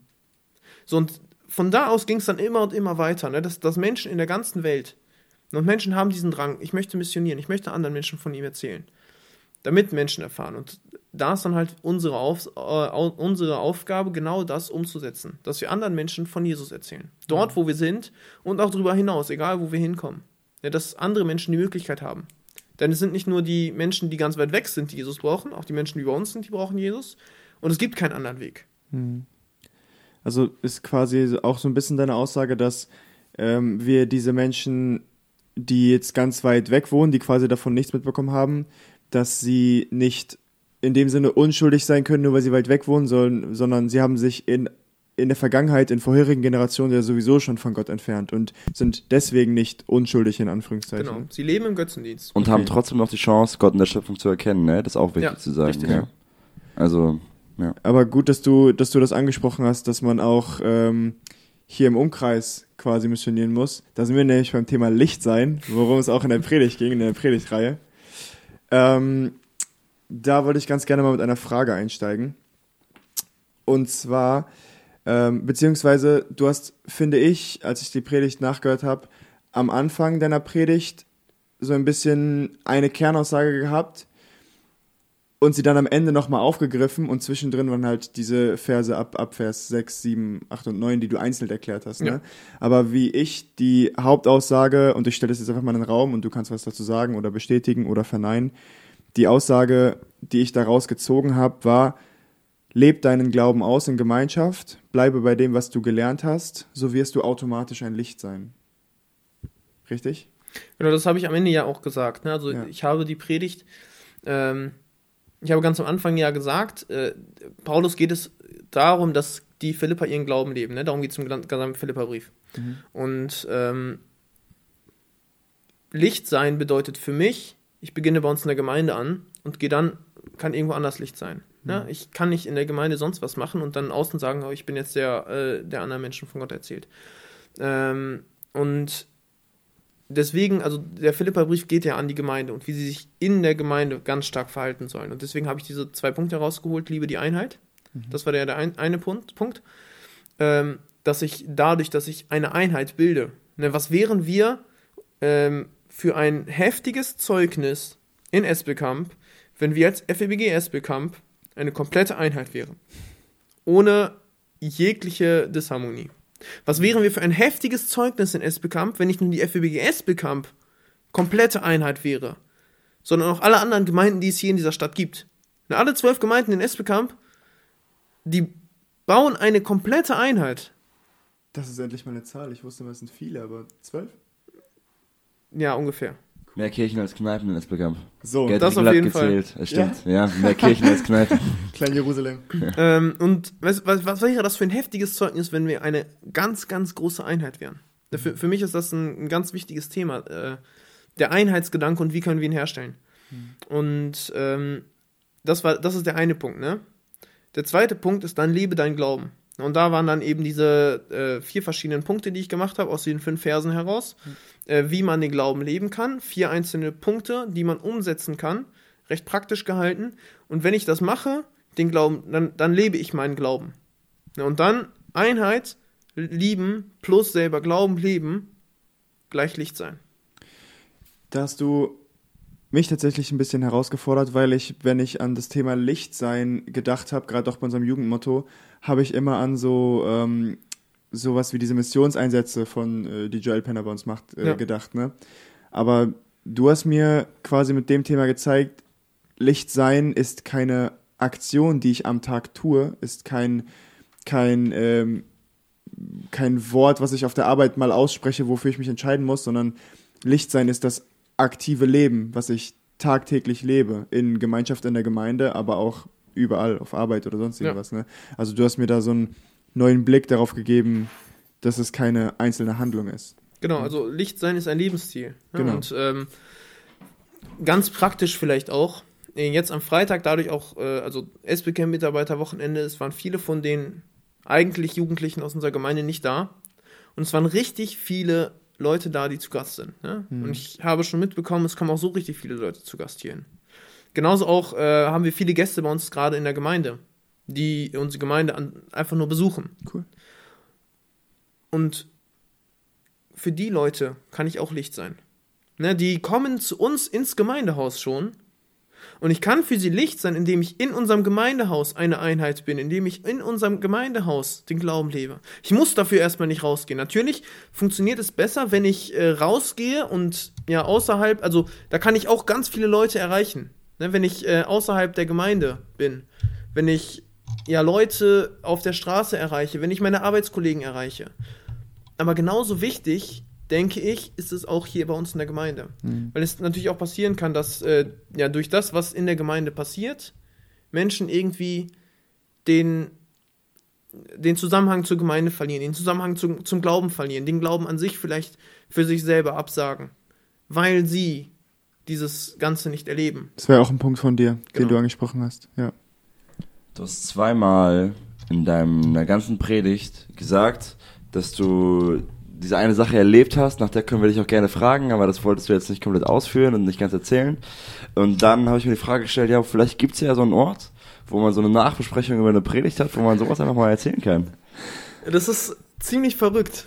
Ich habe eigentlich gedacht, also ich bin extra noch ein bisschen da geblieben, ne? ne macht man ja Dich hat- so. warte, Dich hat dich niemand hat Keiner gefragt. nach, egal wie hoch Nicht- der Berg, und keiner hat danach gefragt. Absolut. Boah, Boah, Also das ist ich- ein Armutszeugnis leider für unsere Jugend. nee, die haben sich alle so um die Besucher gekümmert. Achso, ja, stimmt, klar. Nein, keine Ahnung. Also ich, äh, Sie waren da missionieren. Ja, ich habe, sein. also ich, ich habe tatsächlich ähm, mir gedacht, ja, vielleicht ist das so ein bisschen ein Aufhänger, um einfach mal ins Plaudern zu kommen. Ne? Mhm. Äh, hat leider nicht funktioniert. Ähm, Sag bitte nicht, es hat sich auch niemand mit dir unterhalten, auch so generell. doch, Justin und Andrea, mit denen habe ich mich die ganze Zeit unterhalten. Bis Justin irgendwann abgehauen ist, habe ich mit Andrea unterhalten. Tut mir voll leid. Nein, es ist, es ist voll in Ordnung. Also ich äh, bin dann äh, gegen 10 noch abgehauen. Ähm, da war, diesmal war auch nicht so viel los, irgendwie. Wir waren halt alle weg, ne? Also das ist Ja. alle, aber so viele waren schon weg. Genau, und viele, die halt zu Besuch da sind, die sind recht schnell wieder gegangen. Und ich sag mal, Ja. dieses Stammpersonal der Jugend, äh, die waren halt nicht da, die sonst irgendetwas starten oder da bleiben oder so. Ja, genau. Ne? Ähm, ach so, genau, die, die Situation oder äh, die, die ganze Geschichte. Ah, wir bewegen uns mal ein paar Jahre zurück. Also für, für mich ist das so ein bisschen auch der Punkt. Ähm, ich habe letztens nochmal selber für mich drüber nachgedacht, über die, äh, die ganze Situation. Äh, für mich passt da der Psalm 33, Vers 4 ganz gut rein. Ähm, ich will dich unterweisen und dir den Weg zeigen, den du gehen sollst. Ich will dich mit meinen Augen leiten. Einfach dieses Vertrauen, dass, dass Gott den Weg kennt, dass er weiß, was gut für mich ist. Ne?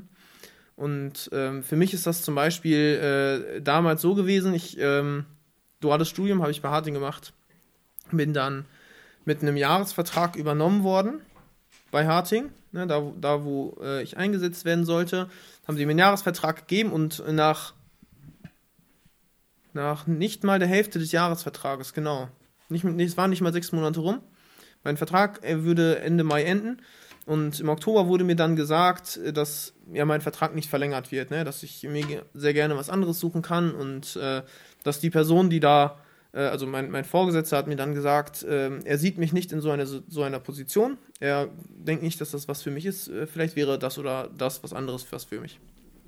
War für mich ein ziemlicher Schlag. Da habe ich absolut nicht mit gerechnet und äh, ich war echt äh, tagelang sehr niedergeschlagen. Ne? Und ähm, wusste nicht, was ich dann machen soll. War ja zu der, also für, für mich war das so, jetzt muss ich mir irgendwas suchen. Ne? Und ähm, dann kam noch dazu, dass meine Frau schwanger war.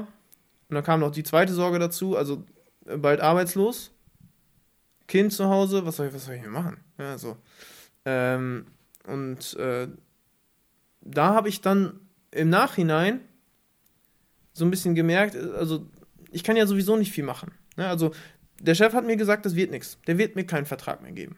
Egal was passiert. Und äh, dann, ja, musste ich mir halt irgendetwas anderes suchen. Ne? Und dann habe ich tatsächlich mit, mit der Zeit, also ich habe es dann irgendwie ja, Gott abgegeben, wusste ja nicht, was passieren wird. Habe es dann Gott abgegeben und habe dann ähm, ein, eine Bewerbung geschrieben, habe die Stelle dann gekriegt. Ähm, witzigerweise, äh, zwei Wochen bevor ich die Stelle unterschrieben habe, hat mir auf Drängen meiner Arbeitskollegin mein Chef mir doch noch einen Folgevertrag gegeben für 13 Monate.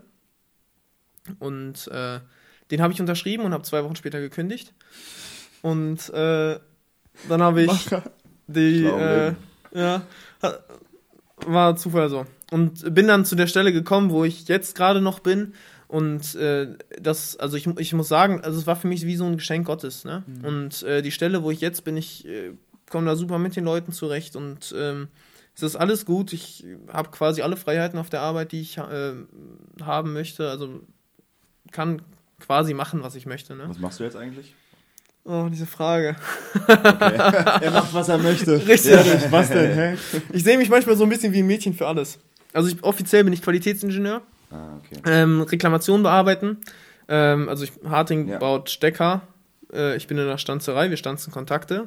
Und wenn es da irgendetwas gibt, äh, interne oder externe Reklamation, also von Kunden oder von äh, anderen Harting-Werken oder äh, Folgeprozessen, die kommen dann zu mir und sagen, hier, Problem, zeig uns die Lösung. Ja, und dann bin ich dafür halt da, das Ganze zu moderieren, die Leute anzustacheln, irgendwie eine Lösung zu finden und das umzusetzen. Und ähm, ja, auch sonst so ein bisschen Prozesse optimieren und ähm, ja, so ein bisschen Mädchen für alles. Wenn Leute einen Wunsch haben, dann kommen die zu mir und ich setze den um. Ja, das klingt echt cool. Ich habe tatsächlich noch ähm, zwei, drei Fragen, ähm, was das Thema angeht. Ich will echt nicht zu lang machen, das Ganze hier, aber die haben mich inhaltlich mh, ein bisschen angeregt. Und zwar haben wir gerade eben schon darüber gesprochen oder ganz kurz angeschnitten, was du gesagt hast, dass wir nicht auf Menschen schauen sollen in der Gemeinde. Mhm. Du hast tatsächlich äh, in, in deiner Predigt davon gesprochen, der Mensch ist ein Gemeinschaftswesen, wir sind gemacht für die Gemeinschaft mit Gott, wir sind gemacht für die Gemeinschaft, für die Gemeinschaft miteinander in Gottes Namen. Dann sollen wir aber wiederum auch nicht auf Menschen schauen und nicht von Menschen enttäuscht werden. Wie passt das jetzt in das Gemeindeleben zusammen? Ja, ähm, dann, äh, was ich damit meinte, ist, äh, wir müssen uns bewusst sein, dass wir von Menschen enttäuscht werden. Äh, Menschen werden uns immer irgendwie enttäuschen. Äh, habe ich ja versucht auszuführen. Und ähm, habe dann, ja, wa- was, was ich so ein bisschen meinte, ist, wir haben die, auf der einen Seite die Gemeinde mit ganz vielen Menschen, aber ich soll nicht auf Menschen schauen und meinen Glauben von den Menschen abhängig machen, sondern ich soll meinen Glauben immer von Gott abhängig machen. Weil sonst werde ich im Glauben enttäuscht, werde den Glauben vielleicht verlassen. Ne? Oder werde die, die Gemeinde, die Gemeinschaft vielleicht verlassen. Und ähm, dann kommt es ja im schlimmsten Fall dazu, dass man gar nichts mehr mit dem Glauben zu tun hat, weil man von Menschen enttäuscht wurde. Ne? Ähm, natürlich, ich muss auf Menschen achten, in dem Sinne, dass ich die Einheit selbst liebe und von meiner Seite aus das Bestmögliche gebe, damit es funktioniert.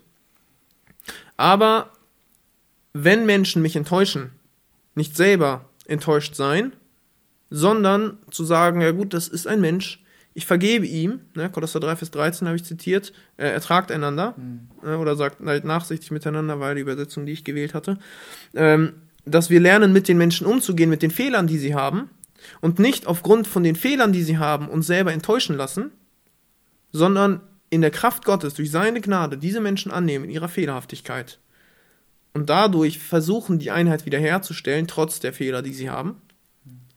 Auch in dem Bewusstsein, ich habe selber Fehler. Auch ich enttäusche andere Menschen. Ja, und andere Menschen müssen lernen, genauso mit mir umzugehen. Ja, und ich, also jeder von uns hat da Optimierungspotenzial. Ich muss lernen, meine Fehler zu beheben und ich muss lernen, mit anderen Menschen, mit den Fehlern anderer Menschen umzugehen. Dadurch eine Einheit bauen und das Ganze im Schauen auf Gott. Es funktioniert nicht, wenn wir auf Menschen schauen. Sonst wird die Einheit nichts. Da, also es, es wird nicht funktionieren, es wird immer kaputt gehen. Bei Menschen enttäuschen. Und in dem Sinne, schau immer auf Gott und schau nicht auf die Menschen. Okay. Ähm, das hast du ganz gut erklärt. Ich habe noch einen, einen coolen Gedanken, der mir so gekommen ist. Das ist auch tatsächlich keine Frage, aber vielleicht kannst du ja beim nächsten Mal mit einbauen, wenn du ihn auch cool findest. Du hast nämlich auch über die Beständigkeit gesprochen, ne? dass man, oder beziehungsweise das, du hast es äh, so vorgelesen oder formuliert, ähm, das, was ihr gelernt habt, lebt da drin, ne? bleibt da drin. Mhm.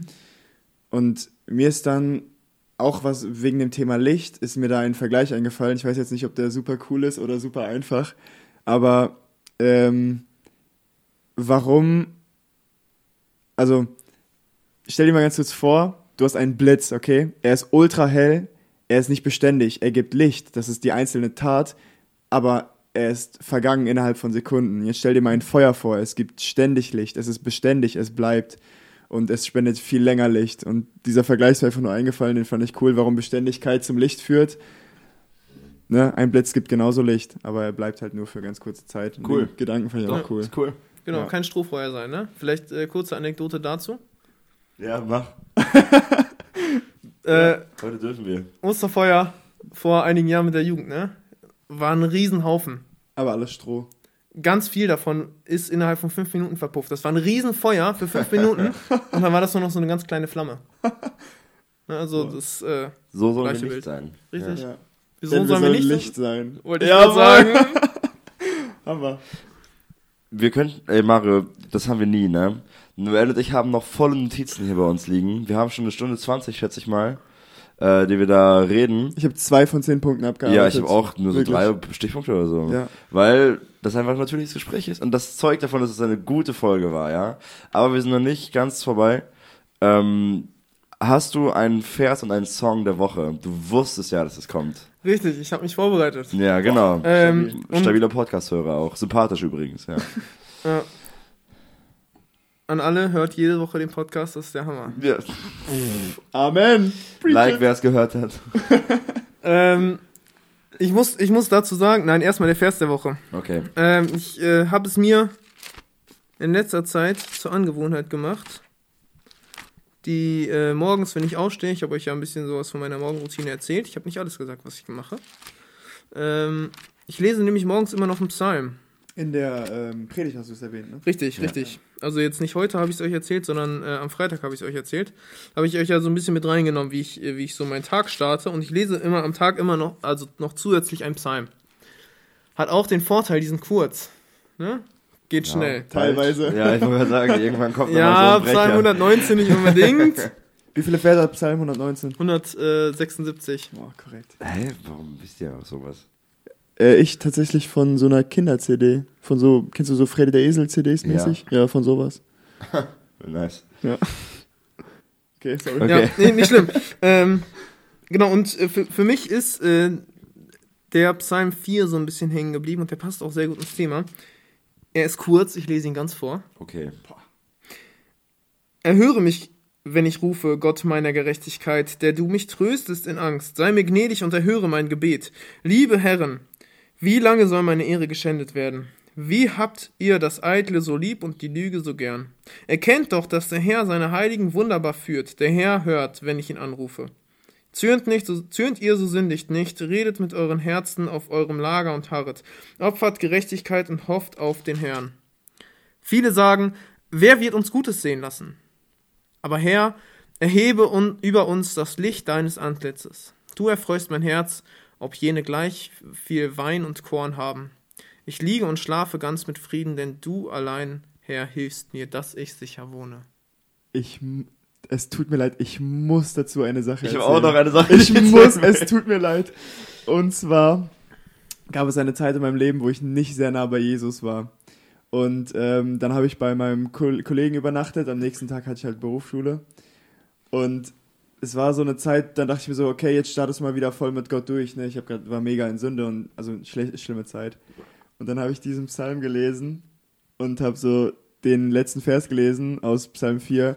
Ich will mich in Frieden hinlegen und schlafen, denn du allein Herr gibst mir Geborgenheit. Und dann dachte ich so, boah, es war abends, ne? Ich hab's gelesen, ich dachte so, perfekt zum Einschlafen, ne? Jetzt, heute, ich gehe wieder mit Gott schlafen, morgen wird ein nicer Tag. Ich hab dick verpennt am nächsten Morgen, bin nicht zur Berufsschule gegangen. Das ist, das ist der Schlaf des Gerechten. Ich hab, ich hab bis, Er ist 10, vollkommen der Schlaf. bis 10 Uhr oder so gepennt. Ich musste um Ja, 6 Uhr ja. aufstehen, weil ich mit dem Zug fahren musste. Boah. Ähm, hat David den Psalm geschrieben, bestimmt, ne? Ja. Äh, ich finde das sehr interessant. Man liest bei David ja zum Beispiel in Psalm 51, bittet er darum, dass ihm nicht der Geist genommen wird. Ähm, interessant. Wir wissen heute, dass uns der Heilige Geist nicht weggenommen wird, also dass Gott uns den Heiligen Geist nicht wegnimmt. David hat allerdings bei Saul vor ihm erlebt, dass Saul den Heiligen Geist hatte und Gott hat ihm den wieder weggenommen. Und ich glaube, David hatte sein ganzes Leben lang die Angst, weil er wusste, Gott kann mir diesen Geist doch einfach wieder wegnehmen. Das ist einfach ein Geschenk. Und deswegen hat David öfter darum gebeten, dass er den Geist behalten darf. Und er hat ihn noch bis zum Tod behalten, glaube ich. Ja, für seinen ganzen Königsdienst, ne? Ja, genau. Dann ist er ja gestorben. gestorben, ja. Jedenfalls lesen wir nichts anderweitiges, ne? Ja. Von daher können wir es äh, sehr gerne annehmen, dass es so war, ja. Auf jeden Fall, worauf ich hinaus wollte, Mhm. der letzte Vers, Noel. Ja, was du gesagt hast. Das ist für mich Fest der Woche, ganz klar. Absolut. Das, ähm, egal was in unserem Leben los ist, ne? Die einen sagen, wer wird uns Gutes sehen lassen? Die anderen sagen, äh, wie lange wird uns noch Schlechtes passieren? Und auch wenn die Leute alles Mögliche haben sollten, ne? Vers 8. Ne? Gleich, auch wenn die Leute viel Wein und Korn haben, also absoluten Reichtum und denen geht's gut und die haben keine Sorgen in ihrem Leben, sagt er in Vers 8, du erfreust mein Herz. Und dann Vers 9, ich liege und schlafe ganz mit Frieden, denn du, Herr, hilfst mir, dass ich sicher wohne. Hammer. Amen. Das gibt Frieden. Das gibt Ruhe. Und dazu passt welcher Song? Äh, Güte von Gott. Feiert Jesus. Könnt ihr gerne anmachen nachher. Ähm, genau, eigentlich äh, ein Lied aus dem Englischen, äh, ins Deutsche übersetzt, sehr gut, sehr tief von der Aussage her, finde ich. Ähm, also spricht, äh, spricht mich in letzter Zeit sehr stark an. Also es gibt zwei Lieder, die mich sehr mitnehmen. Den einen habt ihr vor einiger Wochen äh, schon gehört, als äh, du hier warst. Ich laufe zum Vater. Das wäre eigentlich mein, äh, mein Top-Song gewesen. Jetzt hast du ihn mir zerstört, Philipp. Und das ist der Ähm, andere. und genau, und das, äh, das ist Oh, dann cool. meine zweite Wahl gewesen. Güte von ja Gott. Güte von also eigentlich Goodness of God. Mhm. Ne? Ähm, und äh, Güte von Gott jetzt. Äh, Aber ich hatte das auf Englisch, oder? du hast ihn auf Englisch genannt, ja, genau. aber die deutsche Deswegen, Version mochte ich nicht so sehr. ja, ich finde äh, persönlich deutsche Lieder immer besser, weil man direkt den Text versteht, Ja. ohne ähm, groß noch über die Sprache nachzudenken. Ne? Deswegen bin ich zum Beispiel auch ein Freund davon, in der Jugend, in der Gemeinde, egal wo man ist, immer deutsche Sachen zu singen, Mhm. damit die Menschen es auch verstehen. Ja. Das zeigt Herr der Herren, dass wir so oft in der Kinderstunde singen, ne? Da, da, das, ist, das ist was Deswegen anderes, halt das ne? Deutsche direkt mit, Richtig, Ja. richtig. ja. Okay. Ja, ich, ich verstehe den Punkt. Ich finde das oft auch. Nur manchmal ist die englische so präzise und gut und geht mehr ins Herz. Aber Ja. ja, ist nicht bei jedem so, ne? Deswegen. Ja, aber bei dem Lied auf Einheit. jeden Fall Ja. die ähm, Gott war immer da, Gott ist immer da und das ist Gottes Güte, ne? Egal was in meinem Leben passiert, egal was los ist, ich liege und schlafe ganz mit Frieden, denn du alleine Herr hilfst mir. Amen. Okay. Ey, Mario, das war eine richtig nice Folge mit dir. Wir haben weniger über die Predigt geredet, sondern mehr einfach von dir erfahren und tatsächlich auch wirklich viel über die Bibel erfahren. Du bist ein, ein wandelndes Lexikon, das war ziemlich Das cool. Ist tatsächlich nicht grundlos passiert, um mir nochmal aus dem Nähkästchen zu plaudern, ja. Äh, wir sind ja zusammen aus dem Espel Camp äh, jetzt hier hingefahren. Äh, und ich habe mir, also ich habe, ich schreibe halt immer mit bei Predigten für den Podcast, ne? Ähm, Ich hoffe auch, um für dich selbst zu lernen. Nee, eigentlich schon für den Podcast. Wenn Sonntag schreibe ich nicht mit. Ähm, aber ich lerne auch trotzdem sehr viel. Ähm, und ich habe wirklich bestimmt zwei, drei Sachen, die ich so, ich habe es dann auch gesagt, ich habe es dann laut gesagt, so, yo, das werde ich so fragen oder so. Wirklich? Und du hast sie so fünf oder zehn Minuten später bist du auf meine Frage eingegangen in deinem Thema, so zwei, drei Mal oder so. Und dann dachte ich so, ja, dann reden wir halt über alles Mögliche mit Mario, weil er hat meine Fragen aber schon beantwortet. Ich habe so, ich hab so die Folge oder die Predigt pausiert und dann sowas zu Philipp und ähm, Thomas gesagt. Boah, Ja, du, hast, du, du hast was gefragt auch. Genau, ich hab Wir was haben gefragt. So, du meinte das so und so. Ich so, ja, ich glaube schon, dass man das so sagen Genau, kann. So. und dann mache ich so Play und wirklich ohne, ohne ein Komma, das dazwischen falsch ist, hast du das einfach genau beantwortet, Also als ich Pause gedrückt habe. Ich habe, du hast über Einheit und so geredet und dann habe ich mir schon so Epheser 4 aufgeschrieben, so, yo, das kann man voll gut im Podcast dann sagen, als Ergänzung und so. Und so zehn Minuten später greift der Epheser 4 auf, Alter. Ich dachte so, ja, keine Ahnung, mit Mario finden wir auch andere Themen. Ja. Haben wir auch gefunden. Das hat wirklich sehr viel Spaß gemacht. Und es zeigt davon, dass es eine gute Predigt war auch. Du hast unsere Fragen beantwortet. Ja, schön. Ja. Ähm, du kannst sehr gerne jederzeit wiederkommen übrigens, ne? Warst ein sehr guter Gast. Ein sehr dankbarer Gast. Ich komme nur, wenn man mich einlädt. Ja, schon klar. Aber, aber das machen wir gerne nochmal. Ich würde, äh, ich habe ja begonnen mit den Worten äh, aus 1. Korinther 16, Vers 22. Und ich würde es einfach nochmal weiterlesen, ne? Nicht mehr mit dem verflucht sein, sondern weiter.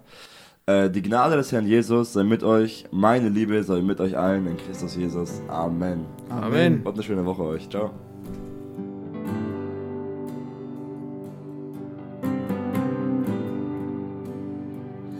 Ich lieb dich, Herr. Nie verlässt mich deine Gnade. Jeden Tag hältst du mich in der Hand. Vom Moment, wenn ich erwache, bis ich mich schlafen leg, sing ich von deiner Güte, mein Gott. Mein ganzes Leben warst du treu, Ganzes Leben warst du so, so gut. Solange ich kann, solange ich atme sing ich von deiner Güte, mein Gott. Ich lieb dein Wort. Du führst mich auch durch das Feuer in tiefster Nacht. Bist du nah wie kein anderer. Ich kenne dich als Vater. Ich kenne dich als Freund. Ich leb in deiner Güte, mein Gott. Oh, mein ganzes Leben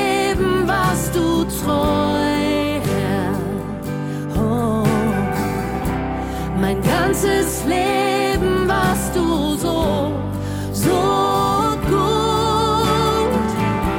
Solange ich kann, solange ich atme, sing ich von deiner Güte, mein Gott.